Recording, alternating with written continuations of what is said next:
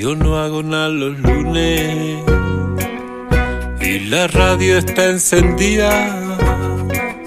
Por más que parezca loco, yo no estoy loco perdido. Si tú tienes tiempo al aire y yo tengo ganas reales que vamos a juntar oyentes con tan grandes capitales. Un amigo voy a invitar un micrófono entre medio y nos ponemos a chamullar. Son las cosas de la vida, son las cosas del crear. No tienen fin ni principio y las vamos a filosofar. Salimos por todos lados si nos quieres escuchar. Nos buscas con tu aparato y también nos podés googlear. Y nos vamos a adentrar en una charla de un ratín sobre las cosas del crear.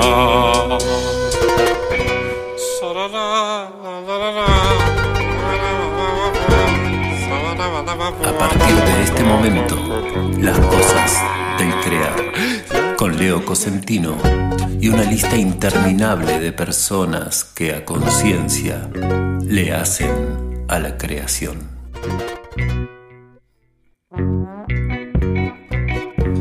Bendiciones, bendiciones. Gracias a la vida por darnos la posibilidad de hacer esto. Atención. Este es el programa número 30. Programa número 30, que a la vez es de la segunda temporada el programa número 10. El programa 10 siempre está bueno. El año pasado estuvo Facu, el zapatero. 30 programas hicimos, eso va indicando que estamos sosteniendo y además cada vez nos comprometemos con más gente. Si estás escuchando esto, te doy desde el fondo del corazón las muchísimas gracias.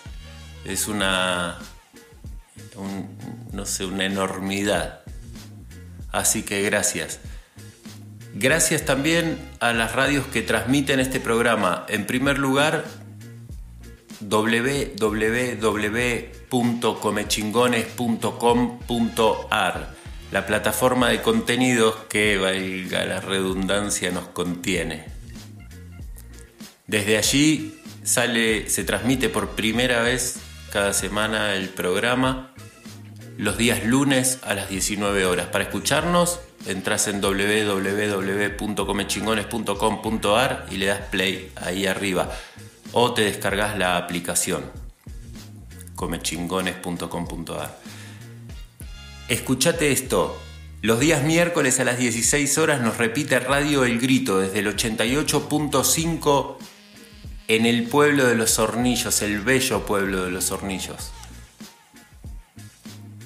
Los días domingos a las 12 del mediodía nos repite Tinku FM por el 107.9 desde la ciudad de Mina Clavero. Y como si todo eso fuera poco, los lunes a las 18 nos repite FM Sierras Come Chingones también desde el 107.9, pero en el pueblo de San Pedro. Con estas tres radios más la plataforma de contenido, bueno, la plataforma nos manda al mundo entero, pero con estas tres radios abrazamos el aire de casi todo el valle. Nos falta una patita en el sur, pero estamos trabajando para que pronto suceda eso. Y hay que decir también que este programa se realiza con ayuda, con apoyo de algunos comercios de la región que eso, nos acompañan. Así que les voy a nombrar y de esa manera agradecerles. En primer lugar a TIS, Servicio Técnico de Celulares, venta e instalación de DirecTV y de cámaras. Lo del Wally le digo yo, y está ubicado en Champaquí, esquina Belgrano, local 2, en la punta del pueblo de Villa de las Rosas. Maderera El Yaguareté, en la ruta 14, a la altura del pueblo de las Rabonas, con todo lo que necesitas en madera para tu obra. Además, aislantes e impregnantes para madera. Tricoma Grow Shop tras la sierra. Lo buscas así en Instagram. Tricoma guion bajo Grow Shop tras la sierra. El Grow Shop del Valle. Además, esta semana yo no sé si es porque es programa 30 o porque la vida nos está diciendo que está bien y que sigamos con esto, se suma no uno ni dos, se suman tres sponsors nuevos. Así que acá me explayo un poquito más, disculpen, pero se lo merecen por ser su primera vez. Mis pastas, la fábrica de pastas frescas, y cuando digo frescas digo frescas, no frisadas. Y además pastas listas para comer, calentitas con salsa, queso y un montón de otras cositas que venden ahí que cuando te llegues al local vas a ver. Belgrano 108 en el pleno centro de Villa de las Rosas. Me gusta decirle las pastas del Diego. Y sí, el Diego de las pastas. Qué lasaña, mamita querida. Escúchate esto. Además se suma RS Metales. No sorprende a nadie que RS Metales esté apoyando porque RS Metales brinda apoyo para todos los lados. Son una masa. Merenderos, radios, programas, publicaciones. Aguante RS Metales del Ricky. Todo en metales para la construcción. Es un monstruo. Está al lado del cementerio de Villa de las Rosas. Dicen que los vecinos son retranca y nada, son una masa. Así que llegate por RS Metales, chapa, hierro, cortes, loco pa' chapa, herraje, de todo. Además, escuchate lo que me conseguí, ¿no? Esto me, a mí me, como que me emociona. Hace rato que estaba pensando que esta marca tenía que estar en las cosas del crear. Y un día dije, bueno, voy y les digo, che, esta marca tiene que estar en las cosas del crear. Y me dijeron, pero por supuesto. Escucha. Desde hoy apoya las cosas del crear. Cerveza artesanal poseña. La cerveza, la cerveza artesanal de los pozos, el pueblo donde yo habito, que han construido, la cerveza la, la hacen con mucho amor, es un grupo de gente muy linda que son como hermanos y se montaron una fábrica y un patio cervecero en donde hacen la, unos fiestones que mamita querida. Tenés que llegarte. Cerveza artesanal poseña. Buscala en redes también, haceles un pedido y te lo mandan a cualquier lado, te lo digo. No te pierdas la experiencia. Bueno, gracias por estar ahí.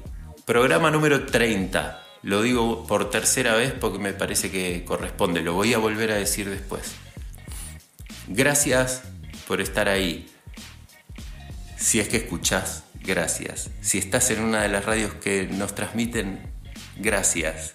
Si sos uno de los comerciantes que nos apoya, gracias. Se viene un programa buenazo, me atrevo a decir, porque la invitada es una, una persona que yo vengo persiguiendo hace mucho tiempo para que esto suceda. Ella tiene ganas de estar, pero no encontrábamos el momento y al fin el momento llegó. La voy a buscar y nos metemos en ese viaje. Gracias, gracias, gracias. Gracias, gracias. Ahora podés escuchar este y todos los programas de las cosas del crear en casi todas las plataformas digitales. Buscanos en Spotify, Google Podcast, iBox y demás como las cosas del crear y escuchanos cuando vos quieras. Bueno, y llegó el momento, llegó la invitada.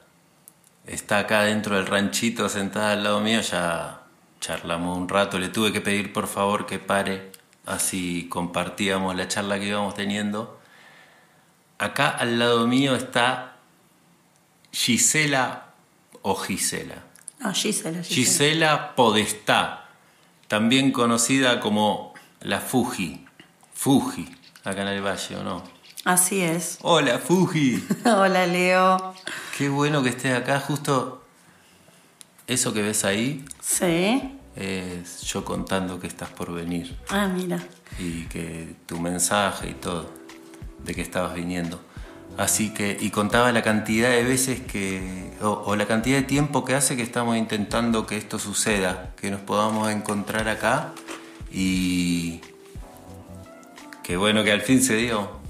Todo llega. Bienvenida y muchas gracias por aceptar y por insistir y por encontrar el espacio y, y estar acá.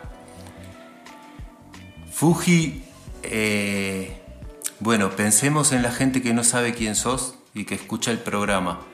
Eh, Fuji es una vecina de acá del Valle desde hace un... un- ¿Cuánto tiempo Fuji? Y este año, a fin de año, cumplo 11 acá 11 en el años. Valle.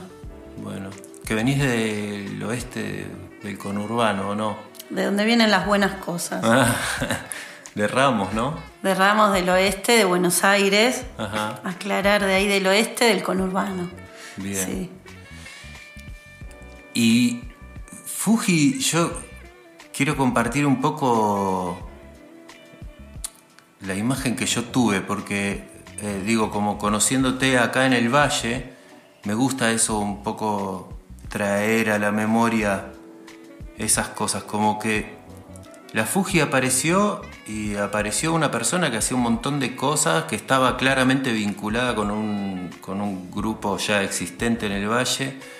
eh, y que hacía un montón de cosas y que estaba ahí como haciendo cosas, maternando, compartiendo espacios y demás, que era muy divertido escucharla hablar, pero como que en algún lugar había todo un mundo que no estaba, no era eh, de conocimiento colectivo, el vínculo con el, con el teatro, con el clown específicamente y sobre todo con, con tu árbol genealógico, con tu genealogía.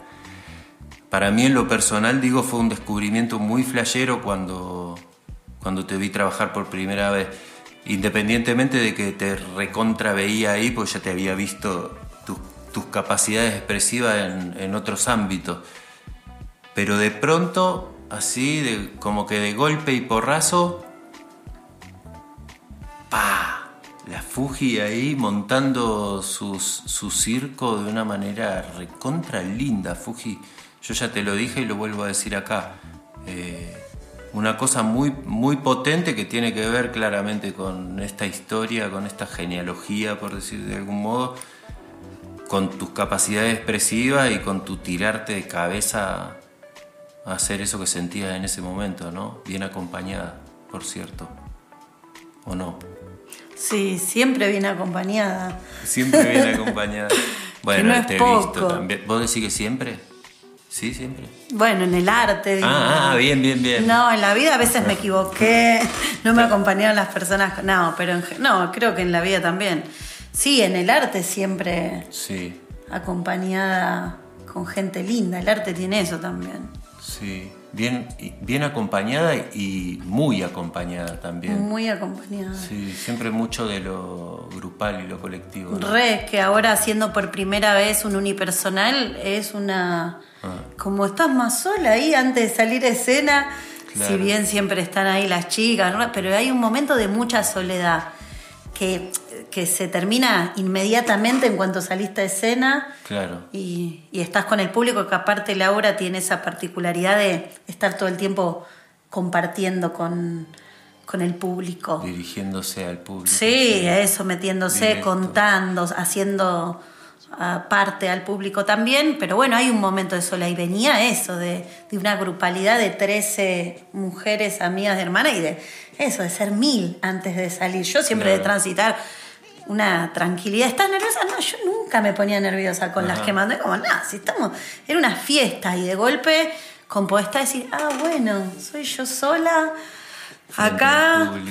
Sí, Sí. si bien venía haciendo en, en las que mando un número sola, que fue la primera vez que tuve una un número sola, que digámoslo acá, tenés mucho que ver con ese número. Ah, sí. Que eso es verdad, que después podemos charlar de eso, que, Sí. Que tengo ahí con Podestá algunas cosas con respecto... Recuerdo que cuando te, cuando te convoqué y te dije, primero vos me dijiste, quiero, hagamos algo juntos Por alguna favor, vez. Sí. Y cuando yo empecé a armar este número, dije, quiero que, que, Leo me enseñe ese don del silencio, que siento que, que en el teatro es súper importante, que no esté todo el tiempo la palabra, y yo tengo facilidad con eso.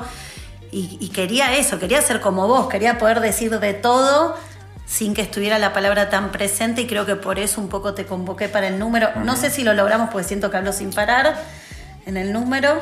Yo lo que me acuerdo es que descubrimos muchas cosas, nos divertimos un montón y después hubo un parate y después de ese parate hubo un resurgir de esa cosa y en el entorno que vos estabas, que me parece interesante también hablar de que, porque vos hablas de tu unipersonal, que lo nombraste es Podestá y es un espectáculo de clown que haces eh, vos solita en la escena y en donde echas mano a la historia de tus, de tus ancestros teatreros eh, y precursores del circo criollo y demás. Eh, y hablas de las mujeres quemando también, que ahora son las quemando, ¿verdad? Que estuvo también la PAO hace poquito en el programa y también hablamos de las quemando. Que nada, son como que dos cosas muy potentes, cada una con su naturaleza y su particularidad. Y entiendo que esto que vos hablas de ese número, de qué pasó con ese número, pasó que en un momento paramos porque era complicado seguir, porque estábamos con nuestras historias también, y que después la vuelta de eso en vos te vino cuando estabas recontra metida ahí adentro, y era lógico que se resuelva ahí, eh, lógico, y era lo que tenía que suceder, digamos. Eh, bueno, salvada esa cosa. Estás acá estás, estás hoy haciendo eh, Podestá, ¿estás con las quemando también? Obvio. Al mismo tiempo. Sí, cuando empecé a investigar Podestá me di cuenta de eso, que mi familia cuando empecé a leer toda la historia de ese circo que eran, me di cuenta que mi circo mm. eran las quemando, que ese era el circo que yo encontré cuando por momentos sentía que bueno, que mi historia era otra, que yo había hecho otro recorrido al que había hecho mi familia y cuando leí el libro que se llama Medio siglo de farándula, que lo escribió José Podestá, que José fue Pepino el 88, el primer clown argentino, él escribió un libro sobre toda la historia de mi familia, eso, los viajes, la, la gira, la, carpa que se le prende fuego, todo lo que fueron viviendo en tantos años, yo lo leí y dije, ah, no, la historia es la misma, porque era el teatro independiente, era no tener un mango, era vivir, amar, y dije, y ese día, que fue cuando ya estábamos laburando con, pensando y craneando Podestá, dije, ah, yo estoy continuando la historia y mis circos son las que mando. Muy bien. Y la esencia es la misma. Qué lindo reconocerles, ¿no? Sí. Es un hallazgo hermoso, sí.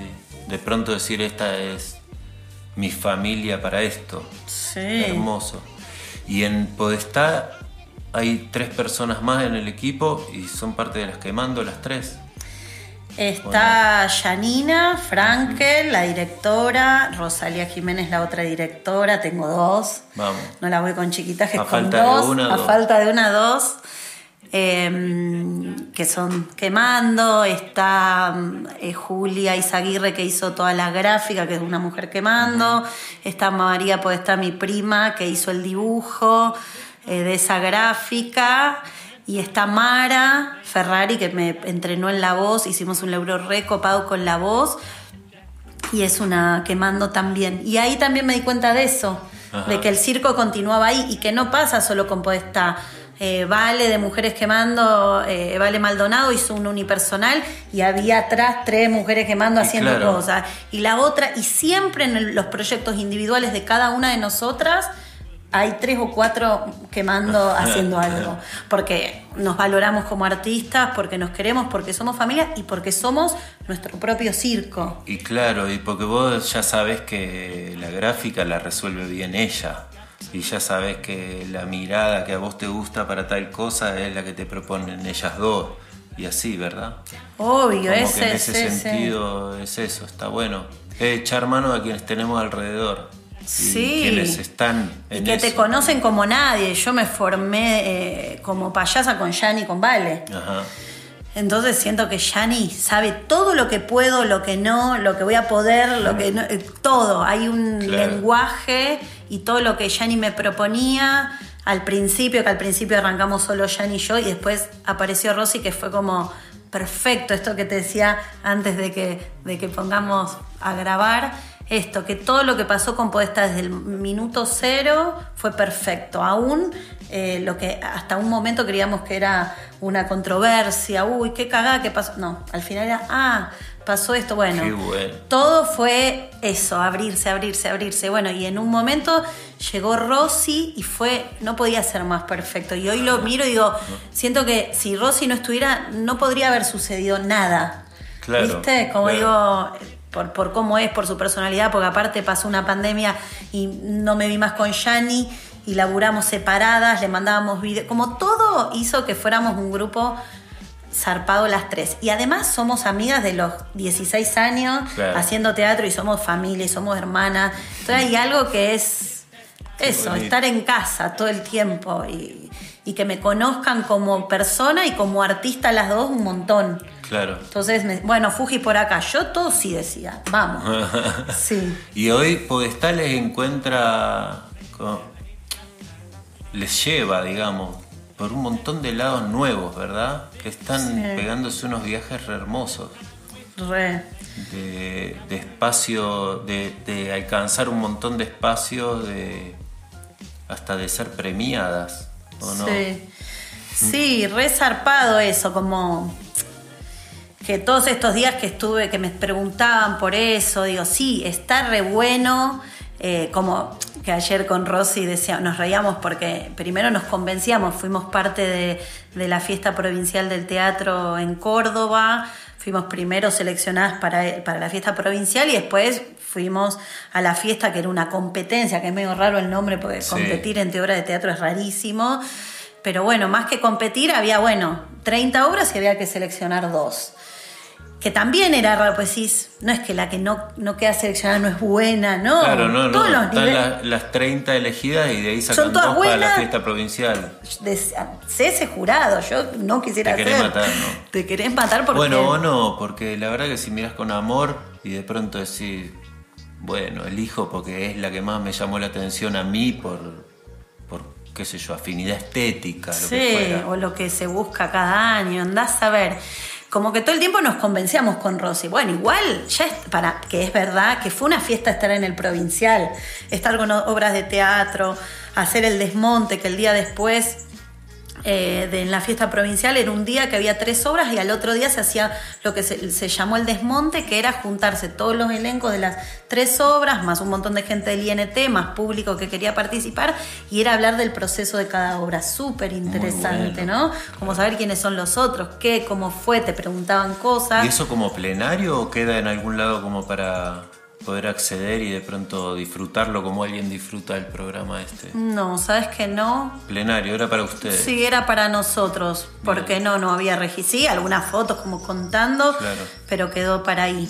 Y ya eso era una fiesta. A mí todo lo que me devolvieron en esa ronda de lo que la gente había sentido, para mí era, yo me sentía, digo, no puedo creer que sintieron eso, que si bien yo siento que puede estar, eh, está buenísima, hago algo que siento que, que está bueno, Claro. lo que sucede y lo que genera y lo que a mí me genera, es re lindo cuando, nada, gente que no te conoce, que no es, ah, mirá la Fuji, Claro, claro. gente que yo soy alguien que llegó y que también pasan otras cosas y ya eso fue, yo volví sintiendo que nada podía ser mejor. Y nos convencíamos con Rosy, no, igual es muy difícil ganar, no, sí, obvio, igual que ya está, ya estar ahí era una fiesta y el día que nos dijeron quedaron seleccionadas, yo no podía parar de llorar y era Claro, como, claro. ah, no puedo creer que se sienta así, como que hasta entonces decís, bueno, es muy difícil que nos elijan y cuando te eligen sentís una gratificación muy Zarpada, zarpada. Yo lloraba zarpada. sola en mi casa, lloraba que si alguien me veía decía, ¿qué, qué le pasa? Ayúdenla. Estaba feliz. No parecía porque yo lloraba y, mucho. Y fue eso, fue como un regalo. Y sí, es que yo quiero decir, y no, no es tirar flores, yo ya les dije a ustedes y, lo quiero compartir eh, con, con quienes escuchan. Es un trabajo re lindo, es un trabajo re lindo que nada, va por un montón de ritmos, como que me parece que incluso han ido a lugares específicos así como para sacar eh, la variedad de posibilidades que, que tenés vos para la interpretación. Me parece que está re bueno el trabajo. Y lo digo porque me parece que si hay gente que escucha y tiene la posibilidad de verlo y no lo vio, que lo tiene que ver, que está bueno. Eh, más allá de si te interesa o no te interesa el género clown, eh, me parece que está buenísimo como espectáculo teatral y me parece que está buenísimo también como, como material histórico, porque, no sé, yo iba a mis 18 años, iba a la escuela de circo y me hacía, después del entrenamiento me mandaban a, hablar con, a escuchar la Beatriz Seibel, que era la historiadora de teatro de ese momento, y ella nos hablaba de, José. Y, y, vos de pronto ahí como que de alguna manera lo traes también, y está recontra bueno. Y el Juan Moreira, y todas estas cosas que son hitos, hitos de la cultura argentina, eh, nada, están ahí, están, están ahí vivos. Y eso es, un montonazo, me parece. Sí, tiene algo que. Mm, la obra que. que yo siento como por momentos, quizás nos ponemos un poco. Sí. Sí, místicos o. Tranqui.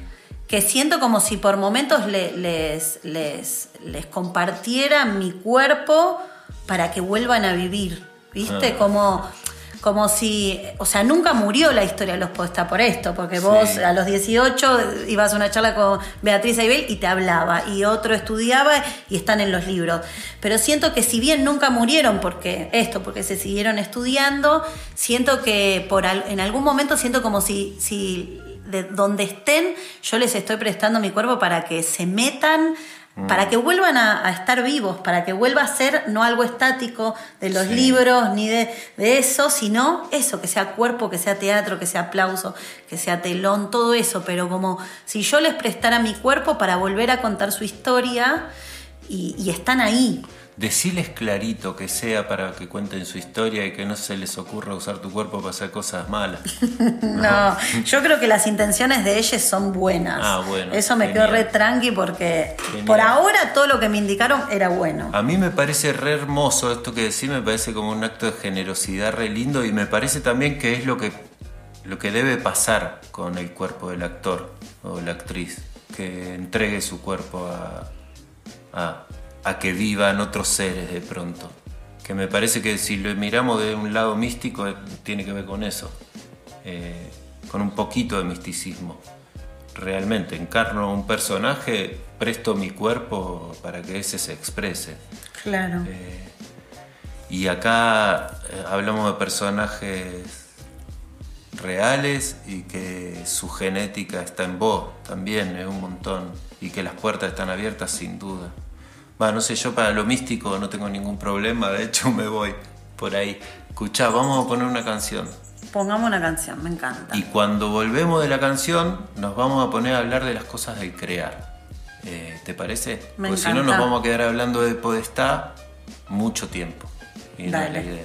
Todavía ni la nombramos Blanca. No nombramos a Blanca. ¿Y a cuántas otras? sí, no, ya sé que son un montón, pero digo porque me parece que es la que, la que más difusión le dio el apellido en estos tiempos. Dale, y yo si te gusta lo místico te cuento cuando Blanca se me metió en el cuerpo en un ensayo, en el crear de la obra. Mm, qué bueno, dale, vamos a escuchar eh, una canción que elegí para, para poner ahora, que es de The Cure. Encanta, vamos. Eh, y es la canción más alegre que les conozco y es esa que se llama Los viernes estoy enamorado. Bueno, a la vuelta la seguimos.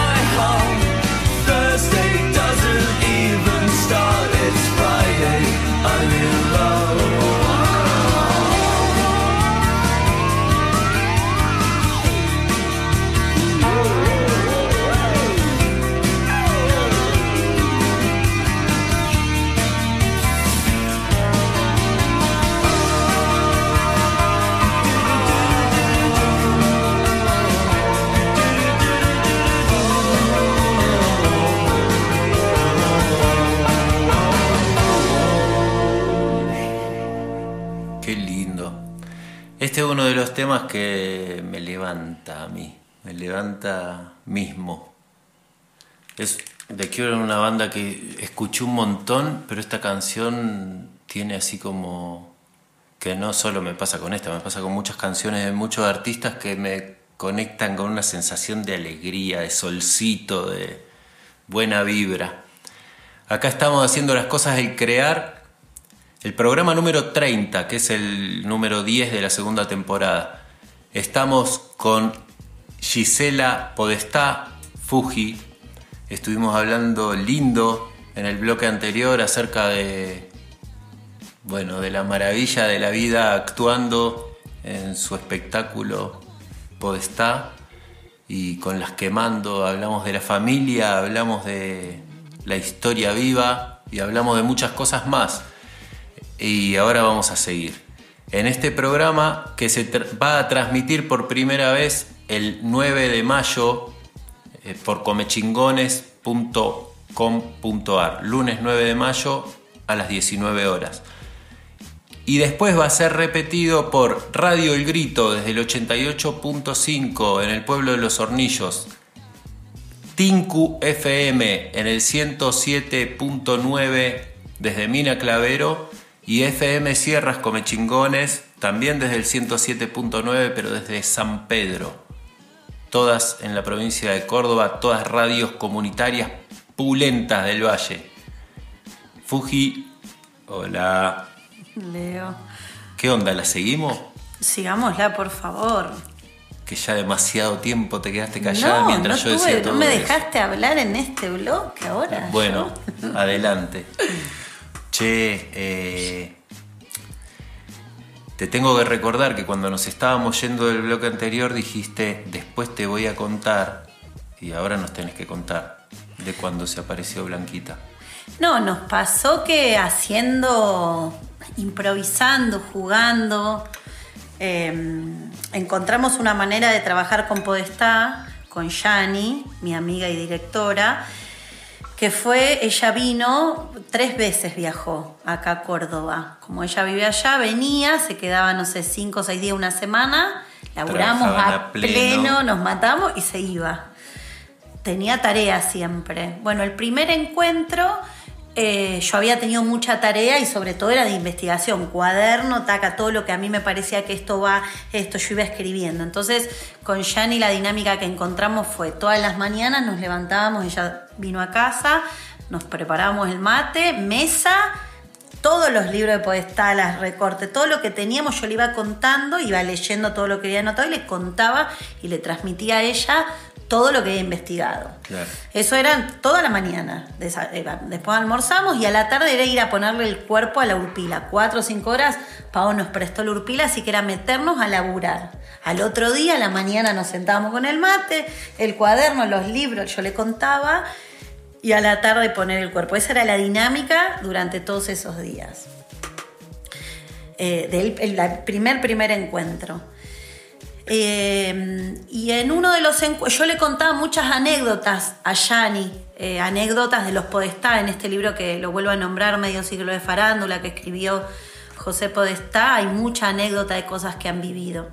Después hay otro libro de María Esther Podestá, que era prima de mi abuelo, eh, María Esther, que también la nombro en la obra, es más contemporánea, murió en el 83 también tiene un libro escrito por ella y a mí me empezó a pasar algo que con las cosas escritas en primera persona ah. por alguno de mis familiares me pegaba re fuerte. Porque una cosa es esto, leer la Beatriz, leer, eh, no sé, a un montón De, investigadores de teatro eh, y otra era escuchar la voz de los propios poetas. Y me pasó que en eso, por ejemplo, descubrí que Blanca había escrito un libro, que en ah. realidad fue una conferencia que dio Blanca, que alguien la desgrabó y hizo un librito descubrimos entre todo lo que leí, bueno, en el libro que escribió Blanca, recuerdo de, ay, bueno, llamé a mi tía Nora, tía, ay, bueno, ya investigo, ay, sí, en una librería en San Telmo está, lo voy, lo compro. Y de repente estábamos con el libro y era la voz de Blanca hablando de Pepino, hablando de mi tatarabuelo, hablando de Pablo. Wow. Em, bueno, y en todo eso había un montón de anécdotas y en una hay una anécdota eh, de Blanca eh, que ella cuenta eh, que era parte de una obra de teatro con su hermana Ana, que era la protagonista su hermana, su hermana decide dejar la obra, entonces empiezan a buscar la protagonista de la obra. y en ese momento, Belloso, que era el director de teatro de la obra, eh, junto al papá de Blanca, que es Jerónimo Puesta, mi tatarabuelo, empiezan a pensar cuál es la actriz para, reemplazar a Ana Podestá. Y en un momento él le dice, yo creo que Blanca puede ser la, actriz protagonista, lo cual su padre Jerónimo dice, no, no está preparada para eso. Y el director dice, sí, Blanca está preparada para esto. Y Blanca termina siendo la protagonista de esa obra. En el medio de estar eh, jugando con, el armado de Podestá, improvisando, Janina me tiraba, jugábamos algo como un PowerPoint. Yo era un personaje que de payasa que, eh, bueno, acá los Podestá, tal cosa, los y hacía que era como un PowerPoint, ah, ni sabía yo lo que era, como unas imágenes. Claro, vos señalando para un lado y para el otro. Y mostraba, bueno, acá podemos ver la primera carpa de los Podestá, nada, era un juego de improvisación. Y en ese juego Janina me iba tirando cosas y me dice, bueno, cuéntenos anécdotas de esta familia. Y yo empiezo a contar esta anécdota de Blanca, que, era este, que Blanca termina eh, protagonizando. esta obra. La obra termina, el público se levanta a ovacionar al elenco, los aplauden y su papá, Jerónimo Podestá, se sube al escenario la toma Blanca de la mano, la hace adelantarse para que el público la aplauda, especialmente a Blanca, ¿no? Como diciendo, yo creí que no ibas a poder, mira dónde estás como... como validándola. validándola ante el público. Pero cuando yo cuento desde la payasa, empiezo a contar esta anécdota a Janina y en ese momento a Filo, que iba a ser el asistente de Podestá, y por esas cosas de la vida después Filo no pudo, estaban Yani y Filo, yo empiezo a contar esta anécdota y, yo me fui y, la, y, yo no era, primero que no era yo la que hablaba, ah. empiezo a contar, a sentir una como una angustia de contar y de una emoción y empiezo a ver todo, veo el teatro, oh. la veo a Blanca, veo todo, era un rarísimo porque era como que la que hablaba no era yo, y veía algo que no, que eso, como la escena que había leído, de repente se había hecho... Adelante de tus ojos. Sí, y estaba Jan y Filo que veían todo, pero fue un instante donde solo yo contaba, pero ya había dejado de ser Fuji o la payasa. Sí. Estaba pasando otra cosa. Yo sé que terminé de contar la anécdota, además de haber visto la escena, y solo lloré y lloré y lloré. Y cuando levanté la mirada, Janina lloraba Filo estaba emocionadísimo. Janina entró a la escena y me abrazó y yo lloraba y Janina me dice, lo vimos todo. Y no había sido yo y, eso. Y, ah, bueno. Y ahí ese día entendimos que no estábamos solas haciendo ese proceso. Qué flash. Que estaban ahí. Sí, desde el día uno, y esto fue planeado por Yani, le, eh, teníamos, teníamos una imagen de Pepino de la foto clásica de Pepino el 88. Y todo, desde el día 1 hasta hoy, que ya pasamos la función 37, prendemos una vela y le pedimos permiso. Eso lo hicimos, le pedimos permiso a toda la familia, está Pepino ahí, y bueno, gracias. Y, ese ritual que, que estaba ahí, Pepino estaba mirando la escena, estaba la vela con la cual le pedíamos permiso a la familia, ese altar que creamos en todos los ensayos de Podestá y que hoy sigue en el museo, que en Podestá hacemos un museo, también está el altarcito donde mm. yo cada función les pido permiso y agradezco y los convoco. Claro. Y ese ritual que hacíamos, se ve que los convocaba realmente y Blanca, eso, se presentó para contarnos esa anécdota, para verla y eso, para tomar mi cuerpo. Y creo que eso fue como, ahí entendimos con Yanni que... Que venía desde otro lado, ¿no? Sí. O proponía otras cosas más. Sí. No otras cosas, sino otras cosas más. Qué fuerte. Sí, yo creo que, que yo recreo, recreo en su presencia, recreo en, en todas estas cosas que contás, así como como que a lo largo de, los años que llevo conectándome de una manera u otra con gente que hace arte. Eh, los viajes estos son, son muy comunes. No, no quiero decir que sean algo que, nos, que pasan todo el tiempo, porque no es verdad eso. Hay momentos de, de conexión, de apertura, no sé de qué. Pero el arte facilita eso, sin lugar a duda. Y sobre todo los momentos de creación, me parece que eso, o sea, más vale que la conexión con el público eh, genera cosas, facilita. Creo que también tiene que ver con cada quien, qué es lo que pasa, ¿no? Hace rato vengo pensando que tengo que entrevistar acá a un amigo de Hurlingham que se llama Hugo Corrias, que es un actor con el que tuve la suerte de trabajar hace varios años. Él contaba que cada vez que entraba a escena, eh, no sé si cada vez, pero era la más de las veces, se, de pronto dejaba de ver lo que veía para empezar a ver desde arriba, que veía su cuerpo desde arriba y veía todo el, todos los movimientos, ¿no? a los compañeros y demás, veía todo desde arriba. Y que había ido a preguntar varias veces qué era eso y no había encontrado una respuesta más que que era un viaje astral, le decían en algún momento. Pero le decían claramente tiene que ver con, tu, con vos haciendo eso, punto. Claro. Sí, muy fuerte. Muy fuerte. Y yo creo que eso, que los espacios de, en los que uno se dispone a crear, más si es en comunión con otros, más si es pidiendo permiso e invocando, como vos decís, a, a otros, y como que es un caldo de cultivo para que suceda la magia, Sí, ¿no? sí, sí, sí. Algo pasa ahí. Sí, Que tiene que ver con esto que te decía al principio, de sentir que, que le estamos prestando el cuerpo, le estamos prestando la historia o estamos volviendo a levantar un tenón o eso, como a- a- para que ellos vuelvan a contar su historia, para sentir que, Sí. que la historia está viva, que está ahí y que con Podestá se sigue escribiendo también. Claro que sí, claro. Yo pensaba en la en esta cuestión de de que el, el momento en el que en el que una persona se dispone a crear eh, es un momento en el que de una manera u otra pedimos inspiración, tal vez eh, con mayor o menor claridad eh, en tanto las palabras que usamos, los mecanismos que usamos para ir hacia eso, de una manera u otra buscamos conectar, buscamos, buscamos conectar con una fuente de inspiración que cada quien le puede dar el nombre que quiera. Eh, y, que, y que no me cabe duda de que, claro, están ahí en el medio eh, estos seres que, de pronto se te han aparecido y están siendo invocados y demás es lógico que se metan.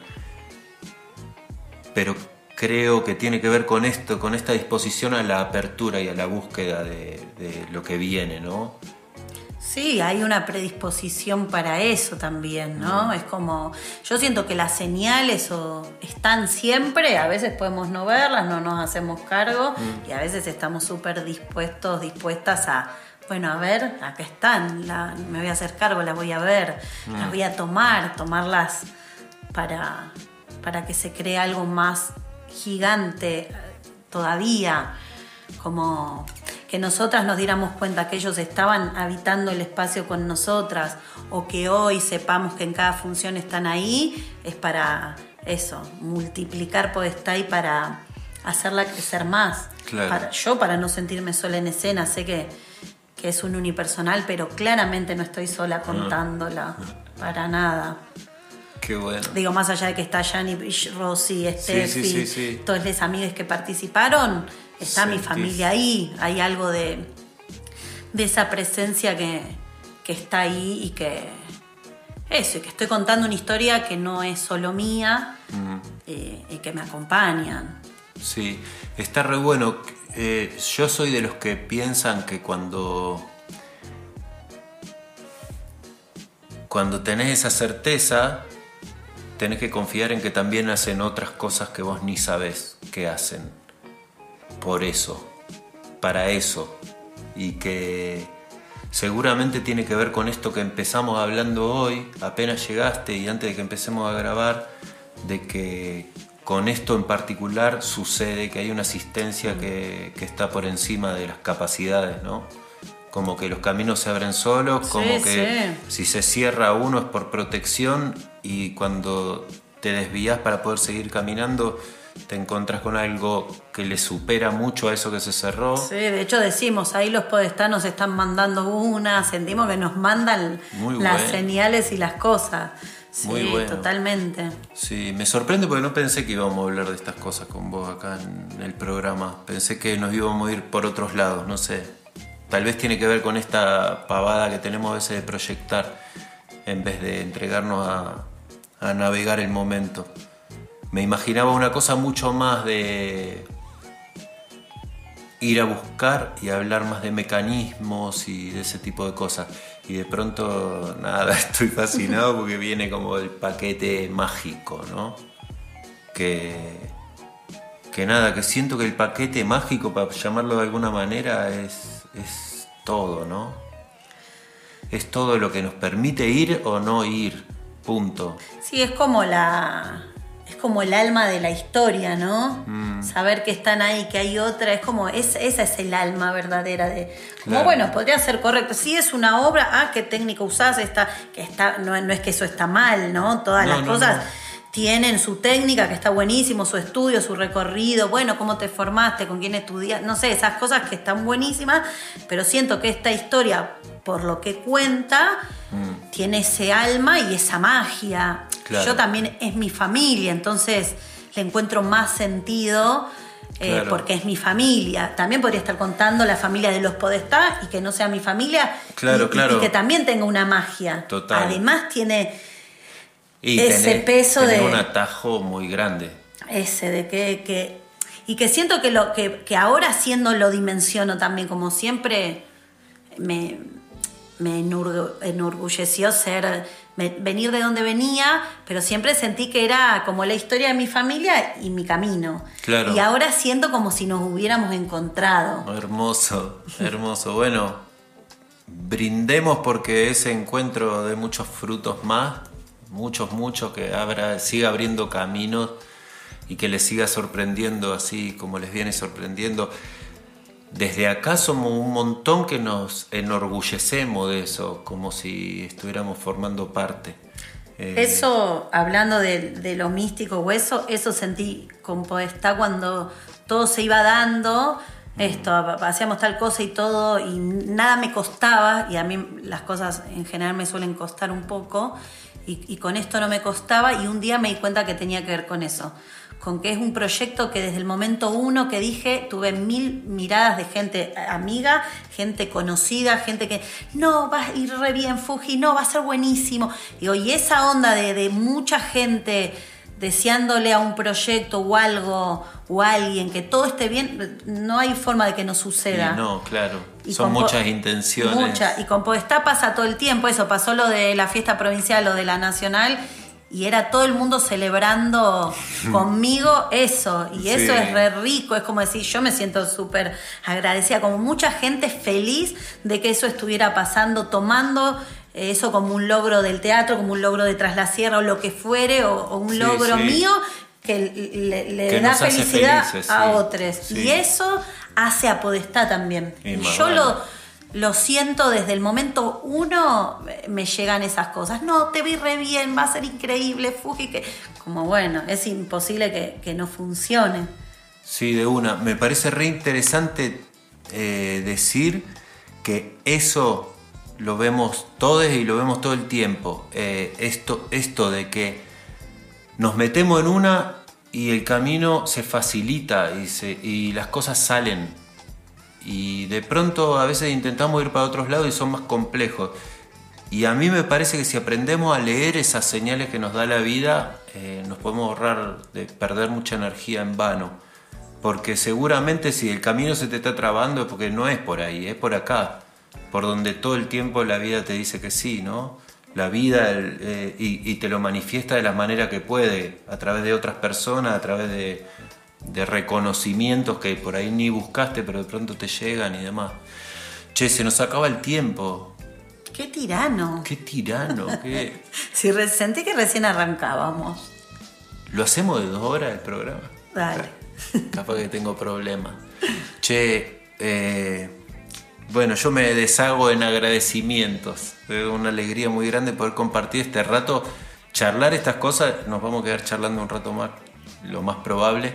Eh, pero el tiempo se acaba, el tiempo del programa, y hay una canción que vos elegiste y yo quiero que la presentes y que de esa manera yo me despido hasta la semana que viene de la audiencia y vos hasta la próxima vuelta, qué sé yo. Dale.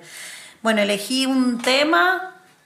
Sí. ¿Sigo? Sí, por favor. Eh, que es un tema del Flaco Espineta. Soy una fanática, entonces como fanática digo, ay, ¿qué elijo? ¿Qué elijo? Bueno, elijo un tema del Flaco. Es un tema que se llama Parlante, que es del disco Tester de Violencia y es un tema que adoro, que fue el nombre de un programa de radio muy querido que tuvimos con tres amigos míos del alma.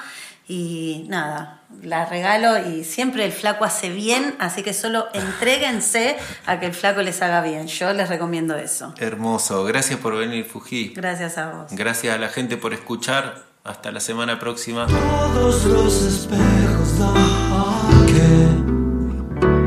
por todas partes voy buscando un parlante.